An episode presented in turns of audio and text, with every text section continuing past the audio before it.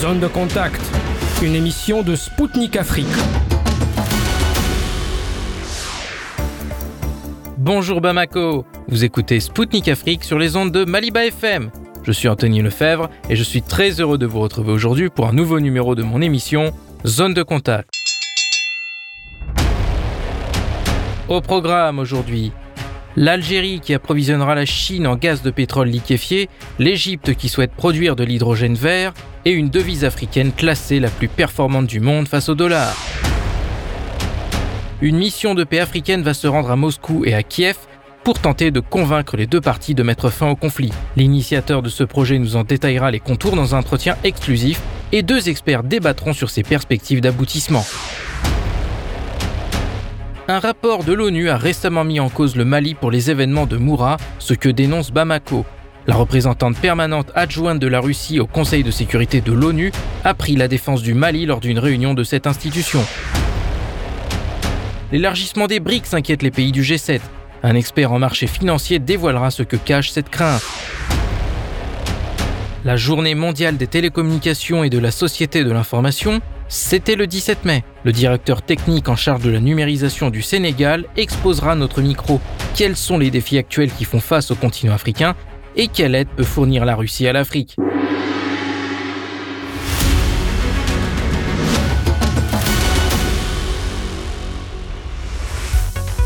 Le complexe pétrochimique de Wanhua en Chine sera approvisionné en gaz de pétrole liquéfié en provenance d'Algérie. La société algérienne Sonatrach et le groupe chinois OneWash Chemical ont signé un contrat de livraison régulier de cette matière première. Pour Alger, il s'agit d'un tournant significatif. Ces exportations de GPL débarquent sur le plus grand marché au monde, selon la société algérienne. À travers la signature de ce document, les deux sociétés confirment leur volonté d'établir une relation commerciale permanente et fructueuse dans le domaine du gaz de pétrole liquéfié et de la pétrochimie en général, ajoute le communiqué. Une bonne nouvelle de plus pour Sonatrach dont les affaires sont florissantes en ce moment. Pour rappel, la valeur des exportations de la société algérienne a dépassé les 60 milliards de dollars en 2022 et la production primaire d'hydrocarbures a augmenté l'an passé de 2%. Mieux, ses recettes ont pratiquement doublé au cours de la même période. L'Égypte mise sur l'hydrogène vert. Il pourrait devenir le premier pays d'Afrique à produire l'énergie qui pourrait devenir le carburant du futur.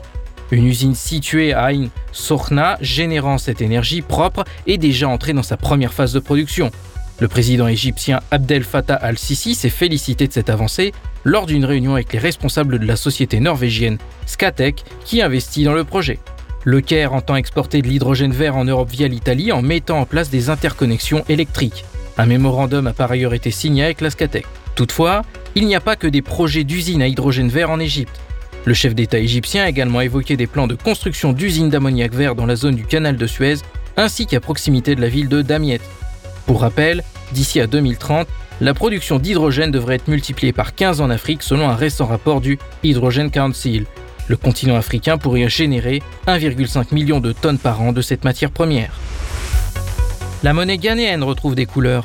Après avoir plongé à l'automne 2022, le CEDI est devenu la monnaie la plus performante au monde face au dollar sur ces six derniers mois selon Bloomberg. Depuis novembre, il a bondi de 33% par rapport au billet vert et enregistre le gain le plus important parmi les 150 monnaies analysées par le média. Derrière ce redressement pourrait se trouver un potentiel plan de sauvetage du Fonds monétaire international de 3 milliards de dollars. L'institution a déjà approuvé le programme sur 36 mois et le 17 mai, un premier décaissement de 600 millions de dollars a été autorisé. Toutefois, des réformes sont attendues en contrepartie pour assainir les finances publiques et procéder à des ajustements dans des secteurs économiques clés comme l'énergie ou le cacao, dont le Ghana est le deuxième producteur mondial.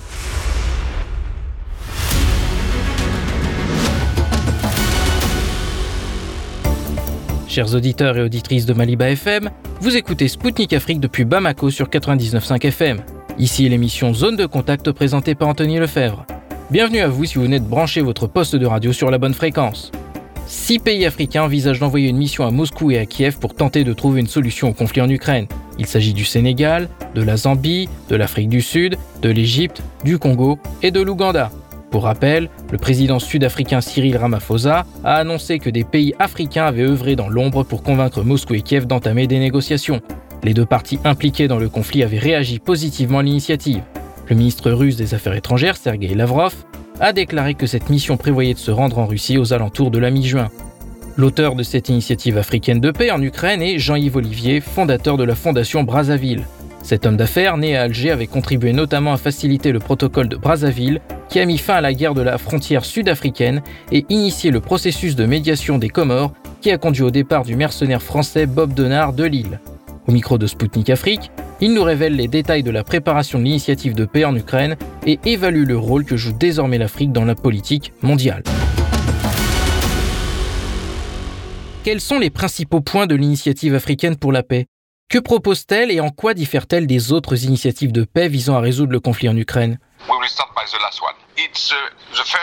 Commençons par le dernier point. C'est la première fois que les deux chefs d'État, le président Poutine et le président Zelensky, accepte de recevoir une délégation dont le voyage a pour but précis de discuter de la paix. Cela ne s'était jamais produit auparavant. Quant au point principal, il n'y en a pas. En ce sens que l'objectif principal de cette visite de paix sera d'entamer et d'aider la création d'un dialogue entre les deux pays. Pour l'instant, il n'y a pas de demande ou d'exigence spécifique, et bien sûr, ils ont quelques idées. Il y aura quelques propositions. Mais bien sûr, vous devez comprendre qu'à ce stade, il n'est pas possible de les publier. Pourriez-vous nous donner des détails sur le lancement de l'initiative et sur les efforts déployés jusqu'à présent? À quel moment votre fondation s'est-elle impliquée et pourquoi? Uh, Ma fondation se consacre entre autres aux solutions pacifiques. J'ai moi-même été très impliqué dans la résolution de nombreuses guerres africaines, y compris en Afrique du Sud. Je suis la seule personne au monde à avoir été honorée par le président Mandela de la plus haute distinction pour ce que j'ai fait pour lutter contre l'apartheid. Nous avons une longue et multiple expérience des conflits. Et si vous regardez les membres de la Fondation, ils ont été choisis non pas automatiquement en raison de leur poste ou de leur fonction passée, mais parce qu'ils ont tous été, à un moment donné, impliqués dans la résolution de conflits. Nous disposons d'une connaissance et d'une expérience très solide en matière de solutions pacifiques. Cela ne garantit pas que nous allons réussir, bien sûr. Qui est à l'origine de cette initiative et pourquoi? Pouvez-vous nous parler des efforts déployés et de la manière dont elle a débuté? Cela a probablement commencé en avril ou en mai de l'année dernière, lorsque nous avons discuté avec l'ancien président nigérian Obasanjo et que nous lui avons dit que l'Afrique ne pouvait pas rester silencieuse dans ce conflit parce qu'elle en souffrait directement. Nous avons donc commencé à réfléchir à la manière dont l'Afrique pouvait faire entendre sa voix et contribuer à trouver une solution pacifique. C'est ainsi que tout a commencé. Comment les six dirigeants africains se sont-ils réunis pour lancer cette initiative et sur quelle base ces six pays en particulier sont-ils impliqués? Qui dirige l'initiative? L'Afrique du Sud ou le Sénégal? Nous avons regardé la carte. Nous voulions que les dirigeants africains représentent la majorité de l'Afrique. Nous avons commencé par l'Égypte, puis la Zambie, l'Ouganda, la République centrafricaine, l'Afrique du Sud et l'Afrique de l'Ouest avec le Sénégal, de sorte que nous couvrons plus ou moins l'ensemble de la région et toutes les entités économiques d'Afrique. C'était l'une des raisons. L'autre étant que nous pensions qu'il devait y avoir des personnalités de haut niveau, des leaders dans leur propre pays et en Afrique.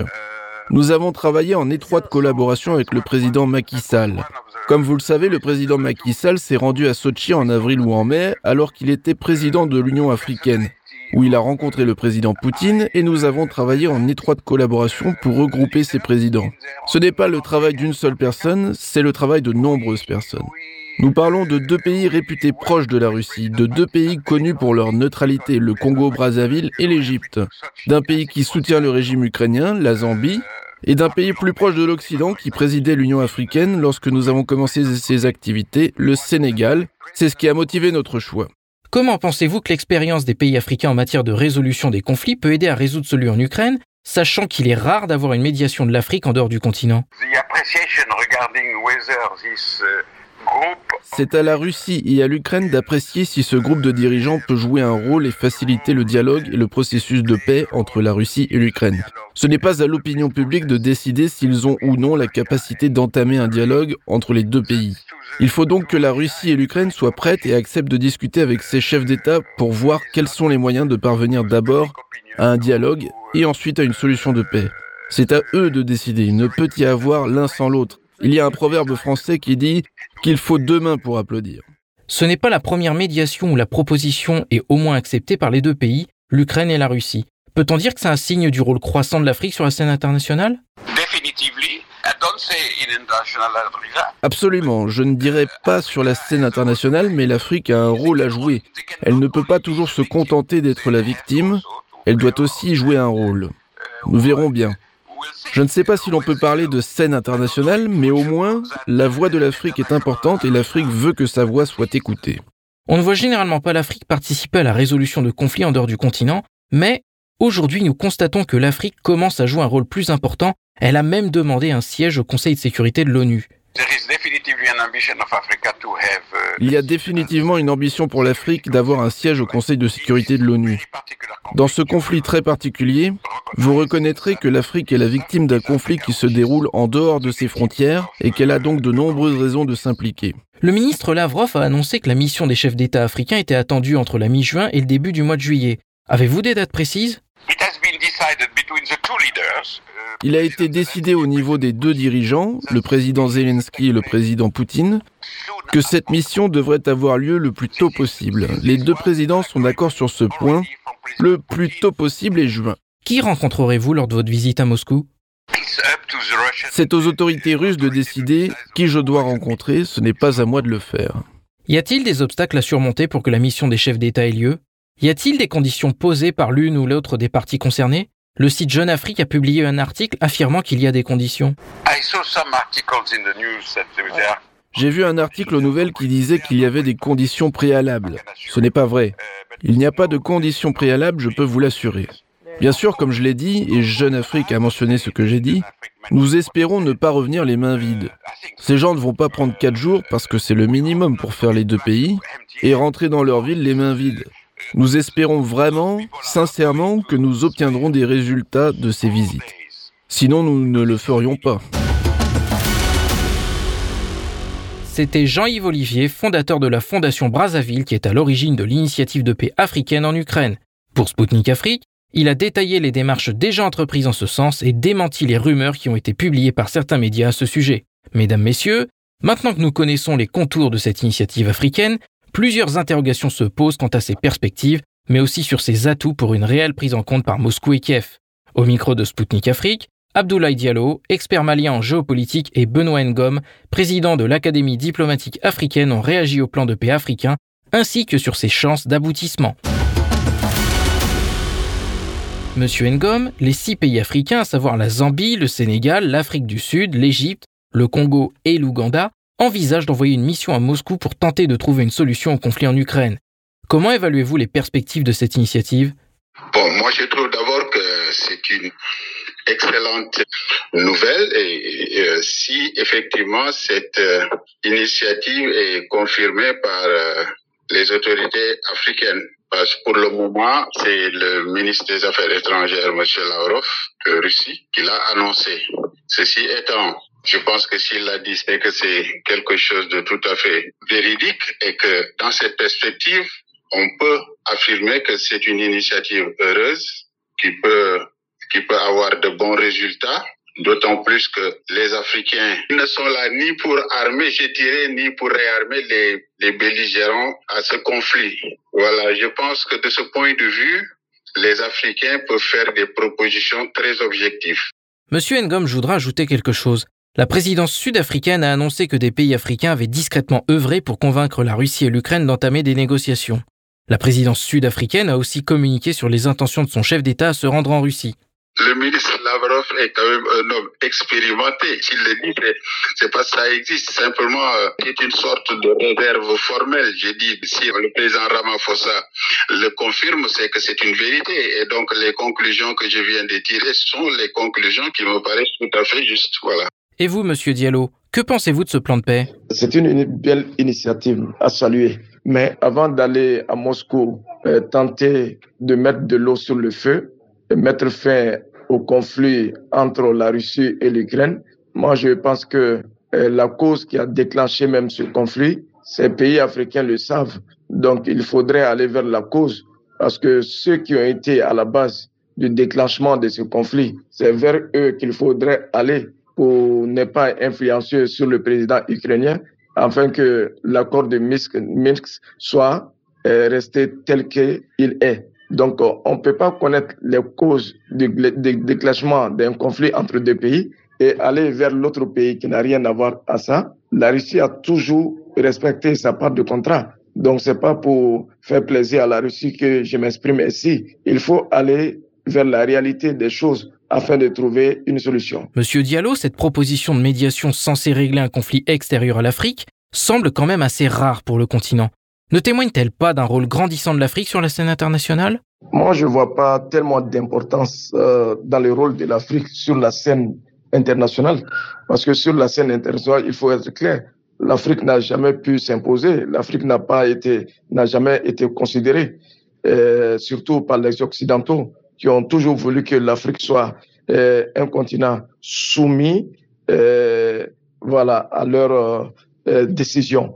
Donc, euh, pour moi, euh, l'Afrique n'est pas bien placée pour mettre fin à ça, parce que je suis pas sûr si ces pays africains pourront pu mettre fin à cette crise tant que ces pays africains ne partiront pas vers la cause même qui a déclenché cette crise.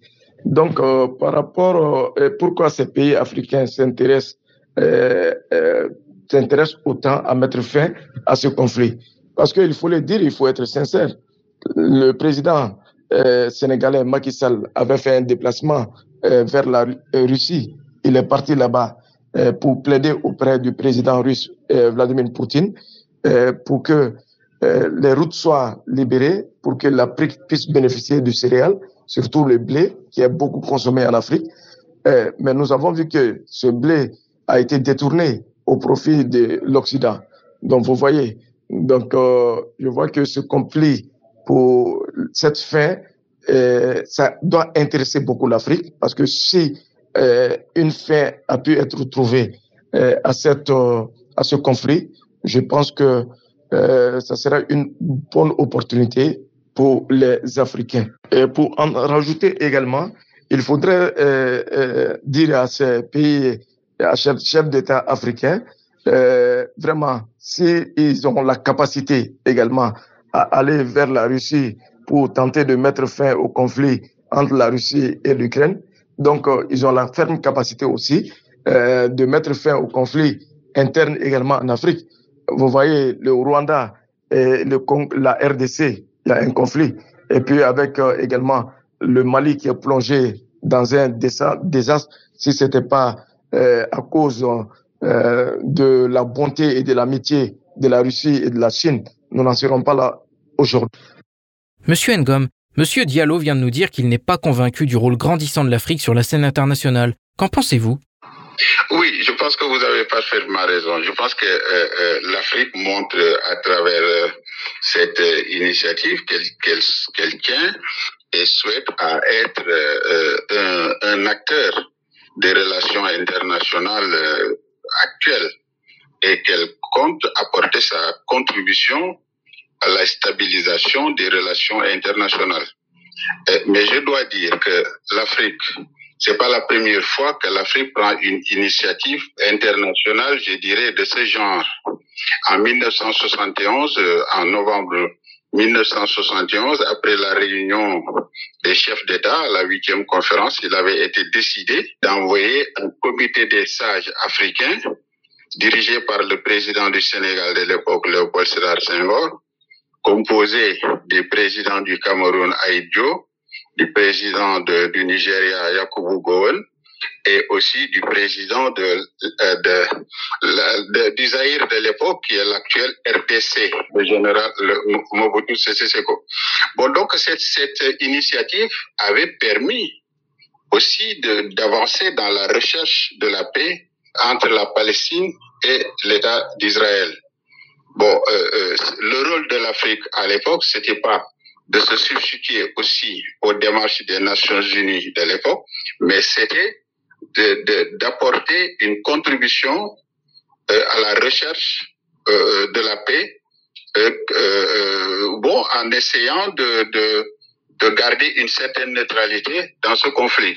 On, on, ce qui est en train de se passer est, est une sorte de, de reprise de cette démarche qui est tout à fait, bon là, on parlait de 71, ça fait déjà un demi-siècle, donc c'est tout heureux que l'Afrique vraiment que des chefs d'État africains puissent prendre cette initiative-là qui montre que l'Afrique n'est pas en marge de l'humanité, que l'Afrique sait prendre ses responsabilités. Mais déjà, je dois dire qu'il y a eu aussi la visite du président euh, Macky Sall du Sénégal, qui était président en exercice de l'Union africaine, quand il a été voir le président Poutine. Parce que ce conflit, euh, l'Afrique le trouve désastreux et l'Afrique pense que comme tout conflit dans le monde, tout se termine par des négociations. Il faut que ces deux pays euh, essayent de trouver les voies du dialogue. Et j'ai confiance que ces six, six chefs d'État qui ont été choisis d'une façon assez équilibrée pourront apporter la voix de l'Afrique, pourront euh, euh donner euh, euh, au reste du monde, je dirais, une contribution doctrinale de notre continent à travers sa conception de la paix et de la coexistence entre des, des nations. Euh, c'est ce qui se passe en Afrique. Beaucoup de pays n'ont pas les mêmes sensibilités, mais bon, on s'est débrouillé pour que pour pouvoir rester ensemble. Je crois que c'est ce message aussi que les Africains, les dirigeants dont il s'agit, vont transmettre au président de Russie et de, de l'Ukraine. Monsieur Ngom, on voit que malgré les pressions occidentales, la plupart des pays africains ont fait preuve de neutralité depuis le début du conflit. Donc, pourquoi, à votre avis, est-ce qu'on peut considérer cette position comme un atout dans la médiation? Mais oui, ça peut l'être. C'est ce que j'ai dit tout à l'heure. L'Afrique n'a pas d'armes à vendre à l'Ukraine ou à la Russie. Donc l'Afrique ne peut ni réarmer la Russie ni, ni armer l'Ukraine. Je veux dire que donc à partir de là, vous voyez, il n'y a pas d'intérêt direct à vouloir absolument que les gens se battent, comme c'est que comme, comme certains qui ont le, qui ont intérêt à le faire, qui peuvent voter des milliards pour ça. Nous, nous souhaitons qu'il y ait la paix. Nous souhaitons transmettre au reste du monde le message de coexistence qu'il y a chez nous. Quand la colonisation est passée, les frontières africaines ont été tracées d'une façon artificielle et abstraite. Mais pour vivre en paix, on a accepté ces frontières telles qu'elles sont. Hein? Il n'y a pas eu beaucoup de modifications. Et on a, on se dit aussi que chacun n'a qu'à respecter les orientations politiques ou idéologiques de, de, de, de, l'autre. C'est pour ça, en fait, le non-alignement des, des, des États africains, c'est pas parce qu'ils sont indifférents à, à l'Ukraine ou indifférent à la Russie. Hein. Non, c'est parce que simplement la doctrine qui a sauvé l'Afrique, qui lui a permis d'être stable, c'est le non-alignement au niveau international et l'intangibilité des frontières héritées de la colonisation. L'Afrique fonctionne sur la base de principes qui lui ont permis de vivre une paix relative. Naturellement, vous entendez beaucoup de catastrophes dans certains pays africains, mais euh, en général, c'est des, c'est des, c'est souvent des mouvements irrédentistes internes. C'est pas forcément des guerres entre des États. Voilà, ou des, des conflits entre États. Je veux dire, il n'y en a pas eu beaucoup. Je pense que ce n'est pas parce que l'Afrique est, est, indifférente. Hein. Elle n'est pas indifférente. Et c'est ce qui se passe. Euh, euh, son, son non-alignement ne vaut pas ni contre les uns ni contre les autres. Et si certains n'ont pas voulu, par exemple, condamner la Russie au débat, c'est seulement sur, la, sur, les mêmes bases, hein, c'est sur les mêmes principes.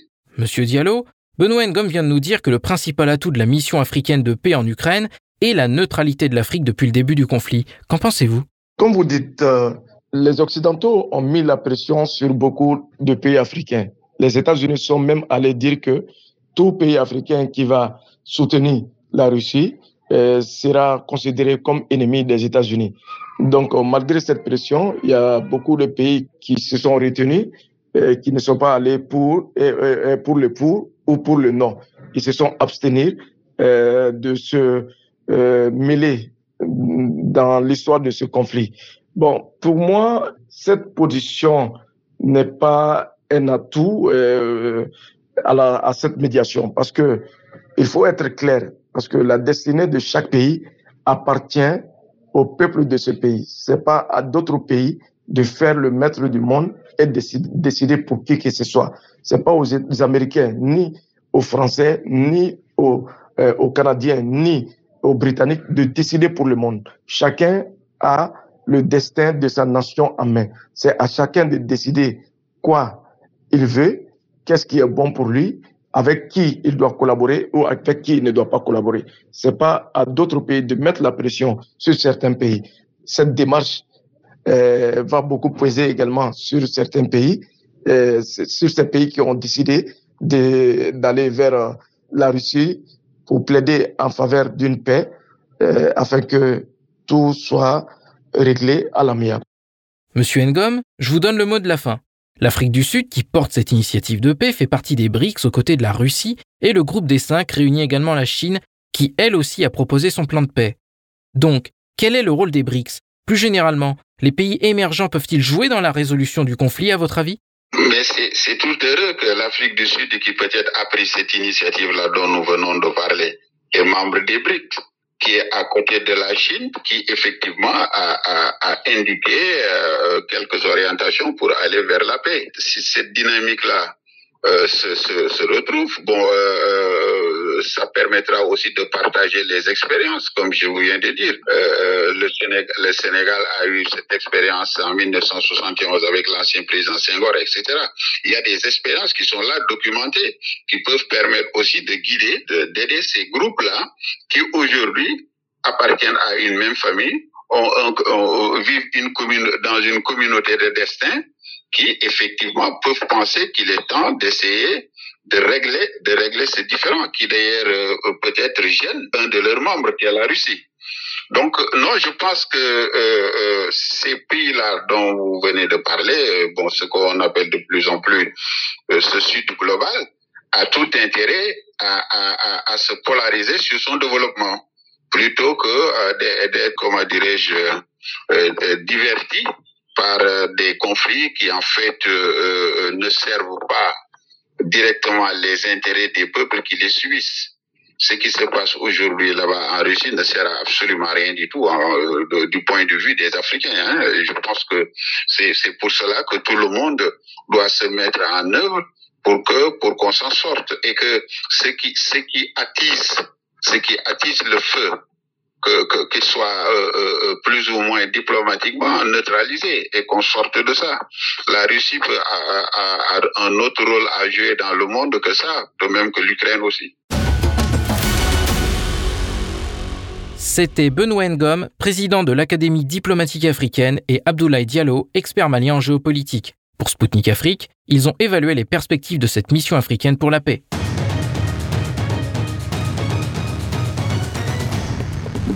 Suivez Spoutnik Afrique sur Maliba FM.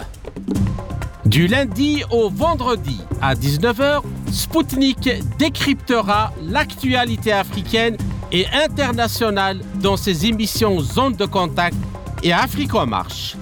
Politique, économie, défense, diplomatie. Des spécialistes de renom vous donneront une vision alternative à celle proposée par les médias mainstream.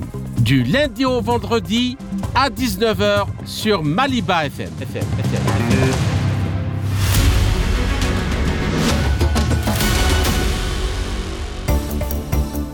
Chers auditeurs et auditrices de Maliba FM, vous écoutez Spoutnik Afrique depuis Bamako sur 99.5 FM. Moi, Anthony Lefebvre, présentateur de l'émission Zone de Contact, je vous salue si vous venez de nous rejoindre à l'instant. Le gouvernement malien de transition a dénoncé un rapport biaisé de l'ONU reposant sur un récit fictif concernant les événements de Moura en avril 2022. Une enquête judiciaire a été ouverte par Bamako contre la mission qui a établi ce document pour espionnage, atteinte à la sûreté extérieure de l'État et complot militaire. Le gouvernement de transition a par ailleurs appris avec stupeur que cette même mission a utilisé des satellites au-dessus de la ville de Moura pour obtenir des images sans son autorisation. Récemment, une réunion sur les activités de la force conjointe du G5 Sahel s'est tenue au Conseil de sécurité de l'ONU. Anna Evstigneyeva, représentante permanente adjointe de la Russie, a mis en évidence lors de sa prise de parole le caractère néocolonial ainsi que le rôle joué par la France dans la dégradation de la sécurité dans le Sahel. Écoutons-la. Терроризм является одной из острейших панафриканских проблем. Le terrorisme est un des problèmes les plus graves panafricains et la, une situation des plus complexes du point de vue de la menace terroriste s'installe dans la région du Sahara-Sahel et sa dégradation est causée par des activités nuisibles de nombreuses formations extrémistes euh, sur fond de crise de politique intérieure et socio-économique des États de la région. L'international terroriste qui s'installe dans la région renforce son action, étend sa géographie, ce qui euh, menace directement les États côtiers du Golfe de Guinée. À cet égard, nous voulons rappeler le niveau élevé de l'insécurité et de la stabilité euh, dans la région qui est la conséquence directe de l'ingérence des pays occidentaux en Libye en 2011 et de l'effondrement ultérieur de l'État de Libye. On n'a vu aucun résultat suite aux tentatives de stabilisation euh, de la France dans la région. Au contraire, la menace terroriste n'a fait que croître. Nous ne sommes pas étonnés que dans les interventions de la France aujourd'hui, l'on ait entendu euh, euh, les difficultés sur la, la déception, tenir des positions coloniales semble la seule solution pour les actions unilatérales et soutenues de Paris pour changer le régime de Mamako, qui ne lui pas, continuent d'infliger un coup rude aux efforts collectifs africains pour la stabilisation du Sahel. Dans le dernier rapport du secrétaire général dont nous avons pris connaissance avec beaucoup d'attention, l'on voit les données sur la décision de la Commission européenne de cesser son financement grâce auquel la mission de l'ONU sur la stabilisation du Mali euh, fournissait une aide aux forces conjointes opérationnelles et logistiques. Nous comprenons les raisons du retrait du Mali du G5 Sahel, suite de quoi les moyens politiques et militaires du G5 Sahel ont considérablement diminué. Dans ce contexte, il faut euh, changer de façon radicale l'approche pour organiser la coopération dans le domaine de la lutte contre le terrorisme, ce qui n'est pas le cas pour l'instant. Selon nous, le rôle principal pour soutenir la paix et la sécurité au Sahel doit revenir aux États eux-mêmes de la région avec une aide effective fournie par la communauté internationale. En outre, il importe de souligner que l'aide internationale fournie aux États du Sahel doit être fondée sur le principe de la non-ingérence dans les affaires intérieures, sur le principe du respect de la souveraineté nationale, du principe que pour les problèmes africains, il y a des solutions africaines les États du Sahel doivent, pas en parole, mais dans les faits, doivent avoir le contrôle de la prise de décision sur, dans la lutte contre le terrorisme, car la situation dans le domaine de la situation est prioritaire pour toutes les capitales du Sahel. Quand il y a une menace terroriste, elle a une réponse militaire qui implique une réaction rapide.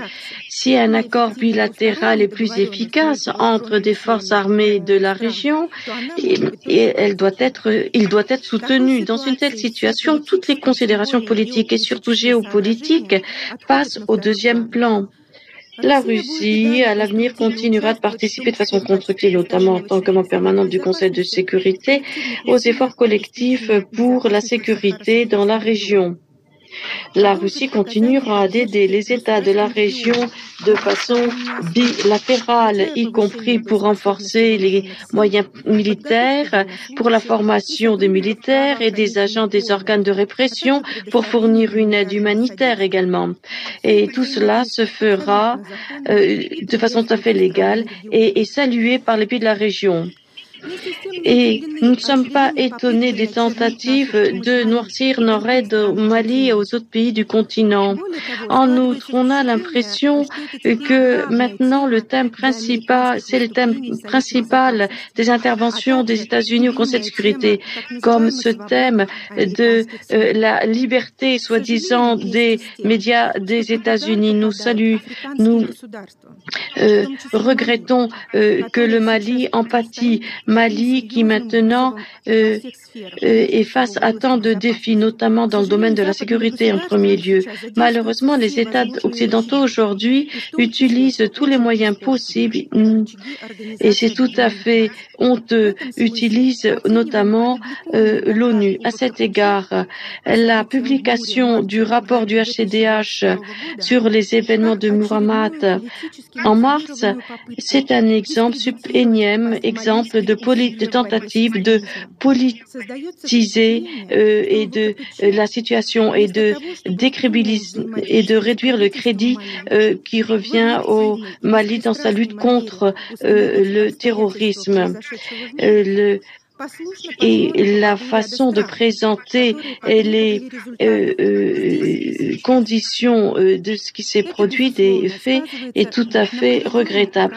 Et ceci a une incidence sur euh, les enquêtes euh, menées sur les faits qui se fondent sur euh, des déclarations de témoins non identifiés et de sources ou de sources douteuses. Et je ne mentionne pas non plus que il n'y a pas eu de visite concrète par euh, les auteurs du rapport sur place. Nous demandons aux euh, collègues de prendre connaissance des commentaires du, des autorités du Mali sur les événements euh, et sur le rapport sur les événements du en question. Et nous, nous continuerons de, des débats MACO sans nous jamais nous immiscer dans les affaires intérieures du pays.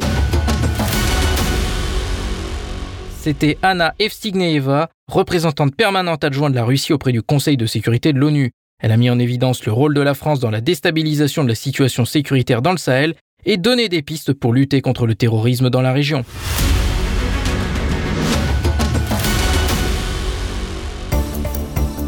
Mesdames, Messieurs, vous écoutez Spoutnik Afrique sur les ondes de Maliba FM depuis Bamako. Bienvenue à vous si vous venez de nous rejoindre. Les pays du G7 ont peur. Alors qu'ils se réunissent du 19 au 21 mai à Hiroshima, un média japonais a révélé en marge de ce sommet que les sept pays occidentaux les plus industrialisés craignent l'élargissement des BRICS, le groupe qui est composé de la Russie, du Brésil, de l'Inde, de la Chine et de l'Afrique du Sud pourrait faire office de contrepoids à l'Occident et devenir un centre d'attraction pour les pays du Sud, ce que redoutent les membres du G7.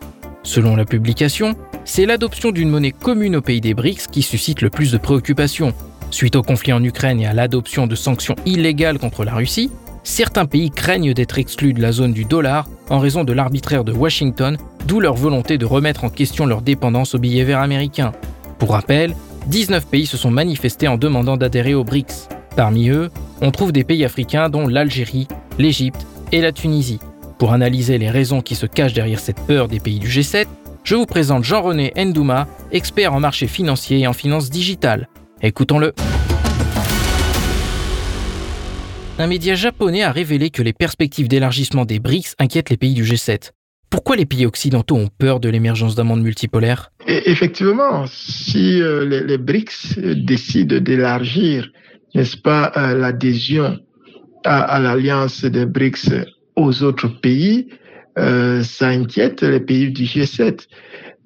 pourquoi? Parce que vous savez qu'actuellement, les BRICS ont déjà euh, pris la première position en termes de pouvoir économique au monde, parce que la contribution des BRICS aujourd'hui, euh, le PIB des BRICS notamment, est de 31,5% euh, du PIB euh, mondial, alors que le PIB des pays du G7 euh, n'est que de, de, 30,7%. Euh, alors, vous imaginez bien que lorsque les BRICS s'ouvrent à d'autres pays, et aujourd'hui on a plus d'une vingtaine de pays qui sont sur la liste, euh, ça va non seulement renforcer la puissance démographique de l'alliance des BRICS, mais également renforcer la puissance économique de ce pôle qui se met en place euh, et qui est perçu comme un pôle concurrent euh, au, au, pôle euh, des, des, des, pays du G7 qui ont suffisamment montré à travers leur hégémonie euh, de ne pas euh, être prêts à, à, à collaborer, n'est-ce pas, à coopérer avec des pays, d'autres pays en général, mais particulièrement euh, avec les, les pays d'Afrique. Donc, ils sont inquiets cette inquiétude est justifiée, mais euh, comme il s'agit d'une action qui, qui est humanitaire, une action juste, qui est basée sur des valeurs euh, réelles et profondes, une action qui est équitable parce que les pays des BRICS respectent évidemment la souveraineté des différents pays, ce que les pays du G7 ne font pas du tout. Il est question maintenant de, de, de, de continuer euh, dans cette dynamique qui est engagée par les BRICS que les pays adhèrent davantage à l'alliance des BRICS pour renforcer ce pôle qui, euh, me paraît-il, est le pôle qui doit parler euh, véritablement au nom de l'humanité. Autre source d'inquiétude, la possible création d'une monnaie commune aux BRICS qui sera au centre des discussions lors du prochain sommet du groupe des cinq en août prochain. Parallèlement, on assiste déjà dans le monde à un phénomène de dédollarisation au moment où la perspective d'un défaut de paiement plane aux États-Unis. Dans quelle mesure cette situation d'incertitude peut présenter pour les BRICS une opportunité? La situation d'incertitude que vous évoquez, euh, cette situation d'incertitude des États-Unis, qui est d'ailleurs causée par les Américains eux-mêmes, à travers euh, l'hégémonie du dollar depuis la conférence euh, de Bretton Woods, mais surtout à travers les sanctions abusives, inhumaines, illégales qui sont distribuées comme des cartes, euh, y compris à des pays, à des puissances comme la Russie, le gel des, réserves, le gel des avoirs, l'exclusion euh, du système SWIFT, etc. Tout ceci euh, ne doit pas surprendre les Américains, n'est-ce pas, si euh, les, les, différents pays, et notamment les BRICS, ont décidé, n'est-ce pas, d'œuvrer pour la dédollarisation du, du, du, du, du commerce international et pour la dédollarisation d'ailleurs euh, du système monétaire et financier international. Donc, c'est euh, inquiétudes-là, ces, ces, ces, incertitudes doivent être accélérées, n'est-ce pas euh, Parce que c'est le moment pour les BRICS d'intensifier les accords bilatéraux avec d'autres pays, parce que vous savez que les BRICS ont déjà décidé en interne, en attendant la création de leur monnaie, de faire des transactions en euh, la devise chinoise, la Chine qui est une grande puissance économique au monde. Donc, euh, ça veut dire que euh, il y a davantage de pays qui, qui font des transactions en yuan et, bientôt, avec l'arrivée et l'avènement de la devise des BRICS, beaucoup de transactions se feront donc logiquement en, en, en cette devise-là. Et vous vous rendez bien compte que euh, évidemment, la dédollarisation s'accélère avec la diversification de l'utilisation de, de, de, de, des monnaies comme le yuan, le rouble et euh, comme je le disais tantôt, cette devise des BRICS qui est annoncée. Et donc accélérer les accords avec d'autres pays qui vont venir renforcer le pôle de l'alliance des BRICS, évidemment, et euh, accélérer également le, le, le, processus pour pouvoir créer cette devise-là qui viendra donc euh, remplacer véritablement le dollar sur le plan mondial. Euh, ça sera progressif, mais c'est effectivement vers là qu'on va. Vous imaginez que si on a dans l'alliance des BRICS, par exemple, une cinquantaine de pays qui euh, n'utilisent plus le dollar et qui d'ailleurs vis-à-vis -vis des transactions que ces pays vont faire avec d'autres États qui ne seraient peut-être pas de l'alliance, ne vont pas utiliser le dollar. Donc voilà, euh, les incertitudes sont là. C'est une grosse opportunité pour accélérer le phénomène, n'est-ce pas, de dédollarisation et euh, l'affaiblissement de, l'hégémonie américaine qui a fait beaucoup de mal. Euh, et Dieu merci, tous les États s'en rendent véritablement compte aujourd'hui.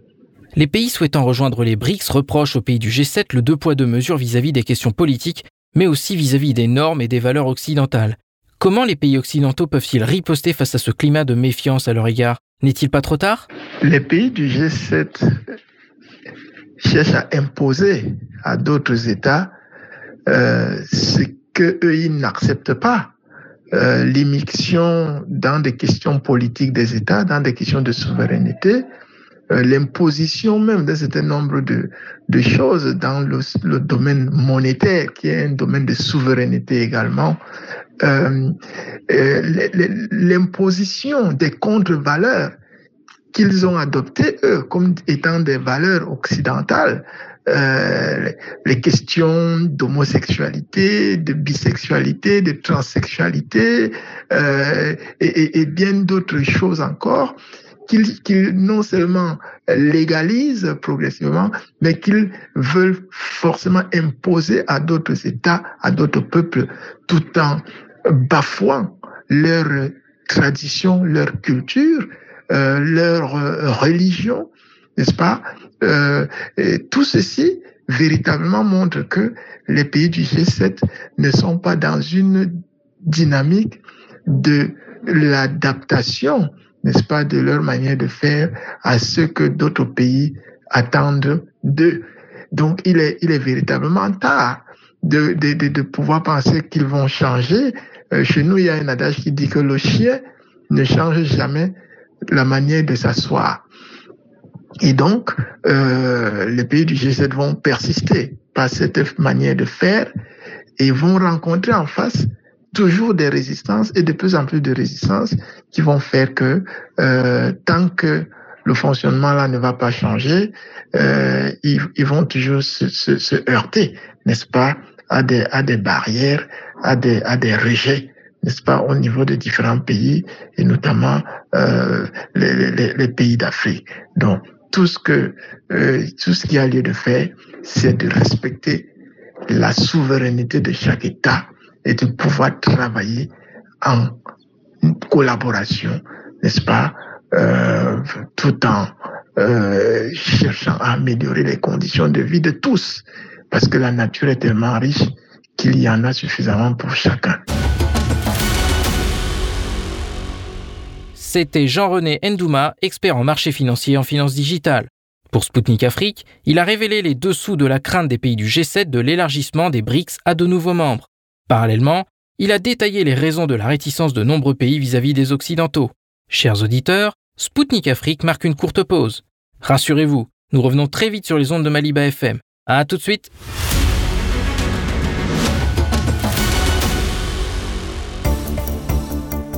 De retour à Bamako sur les ondes de Maliba FM. Ici Spoutnik Afrique à l'émission Zone de contact présentée par Anthony Lefebvre.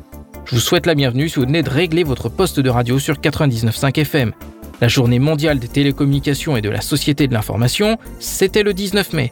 Instaurée en 1969, elle commémore la création de l'Union internationale des télécommunications ainsi que la signature de la première convention télégraphique internationale en 1865. Son objectif est de donner des moyens d'action aux pays les moins avancés pour réduire la fracture numérique, mais aussi de sensibiliser l'opinion publique face aux perspectives qu'ouvre l'utilisation d'Internet et d'autres technologies de l'information et de la communication. En Afrique, des efforts sont mis en place par les gouvernements pour réduire la fracture numérique et mettre en place une transition des économies vers le numérique. Et dans ce domaine, le continent peut compter sur l'expertise reconnue de la Russie. À l'occasion de cette journée, la correspondante de Sputnik Afrique s'est entretenue avec Wak Ndiaye, directeur technique de Sénégal Numérique, qui a confié les défis actuels qui font face au continent africain dans ce secteur. Écoutons-le. L'économie numérique aujourd'hui connaît une croissance sans précédent en Afrique et certains décrivent le continent africain comme la nouvelle frontière aux terres promises de la révolution numérique. Et à votre avis, quelles possibilités ouvre cette croissance pour le continent et quels dangers renferme-t-elle? Que pensez-vous? Bah, La croissance, on commence à la voir actuellement hein, avec euh, la plateformisation de, notre économie. Donc, euh, vous savez, aujourd'hui, les peu de plateformes qui existent aujourd'hui nous permettre de régler quelques quotidiens des Sénégalais, notamment les plateformes de télépaiement électronique. Donc euh, déjà, c'est quelque chose qui est, qui est bien dans notre continent. Nous commençons aujourd'hui à matérialiser beaucoup de procédures administratives qui étaient euh, manière, de manière physique avec le clos d'étranglement qui existe dans l'administration et moins de transversalité. Donc euh, maintenant, les citoyens commencent à partir euh, d'une plateforme ou de leur tablette faire des demandes administratives. Donc ça, je pense qu'aussi, euh, c'est des, des avancées notoires. Mm. Et euh, je pense que dans tous les secteurs de l'économie maintenant, que ce soit secteur primaire, secondaire, tertiaire. Les, les, les, les professionnels de, ces métiers euh, s'intéressent aujourd'hui parce qu'ils savent que le socle aujourd'hui, euh, développement de ces secteurs-là repose sur le numérique. Donc voilà, donc euh, le numérique, mais maintenant dans tous tous les secteurs, et c'est ça vraiment qui va amener une croissance notoire au niveau de l'économie africaine.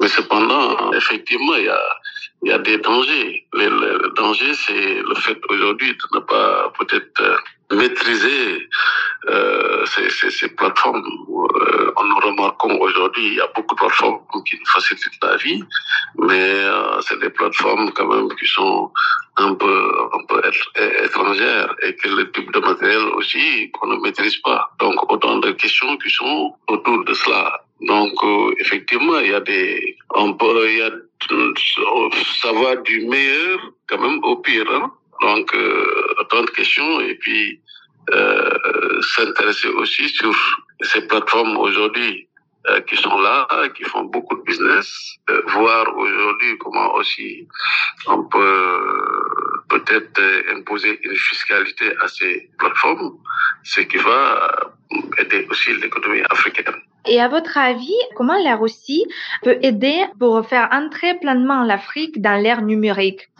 Bah, ne pas faire comme les GAFAM. Il ne faut pas que la Russie fasse comme ce qui existe aujourd'hui. Nous, nous voulons innover, nous voulons euh, être des champions. Ça sert à rien de nous aider à de nous apporter des plateformes qu'on ne maîtrise pas. Et ça va faire exactement la même chose. D'ailleurs, euh, quand on voit, on se plaint beaucoup de ces plateformes numériques euh, des GAFAM euh, ou des BATX chinois, euh, tout ça, parce que tout simplement, nous avons aucune maîtrise et que c'est nos citoyens qui se connectent. Et puis en plus, c'est pas c'est pas rentable pour nous parce qu'en général, c'est eux qui en profitent. C'est pas l'Afrique qui s'occupe qui profite de ces plateformes. Donc c'est un problème. Nous, ce que nous voulons, c'est que qu'on puisse être formés, qu'on nous aide à avoir notre propre plateforme et que nous puissions jouir d'une économie numérique réelle chez nous. Si la Russie forme euh, nos voyants ingénieurs sur les nouvelles technologies émergentes, nous aide aujourd'hui à avoir nos propres infrastructures dans le domaine de l'industrie. Parce que aujourd'hui, nous sommes, l'Afrique est absente sur l'industrie 3.0 Notamment, aujourd'hui, tous les équipements que nous utilisons, c'est des équipements importés. Et on parle toujours qu'il y a des backdoors euh, qui sont installés dans ces équipements pour des raisons d'espionnage. Bon, euh, je ne veux pas m'attarder sur cette question. Mais en tout cas, ce qui est sûr et certain, c'est nous aider à former nos voyants ingénieurs, premièrement. Deuxièmement, nous aider à implémenter notre propre industrie pour pouvoir fabriquer les équipements chez nous, nous, aider à avoir les codes sources de certaines applications pour nous permettre de les maîtriser et de pouvoir euh, amener de la valeur ajoutée dans cela. C'est ça qui va nous permettre de se décoller. Mais en tout cas, moi, j'attends la réussite dans ce sens-là. Mais vraiment, euh, c'est ça qui va nous aider beaucoup plus.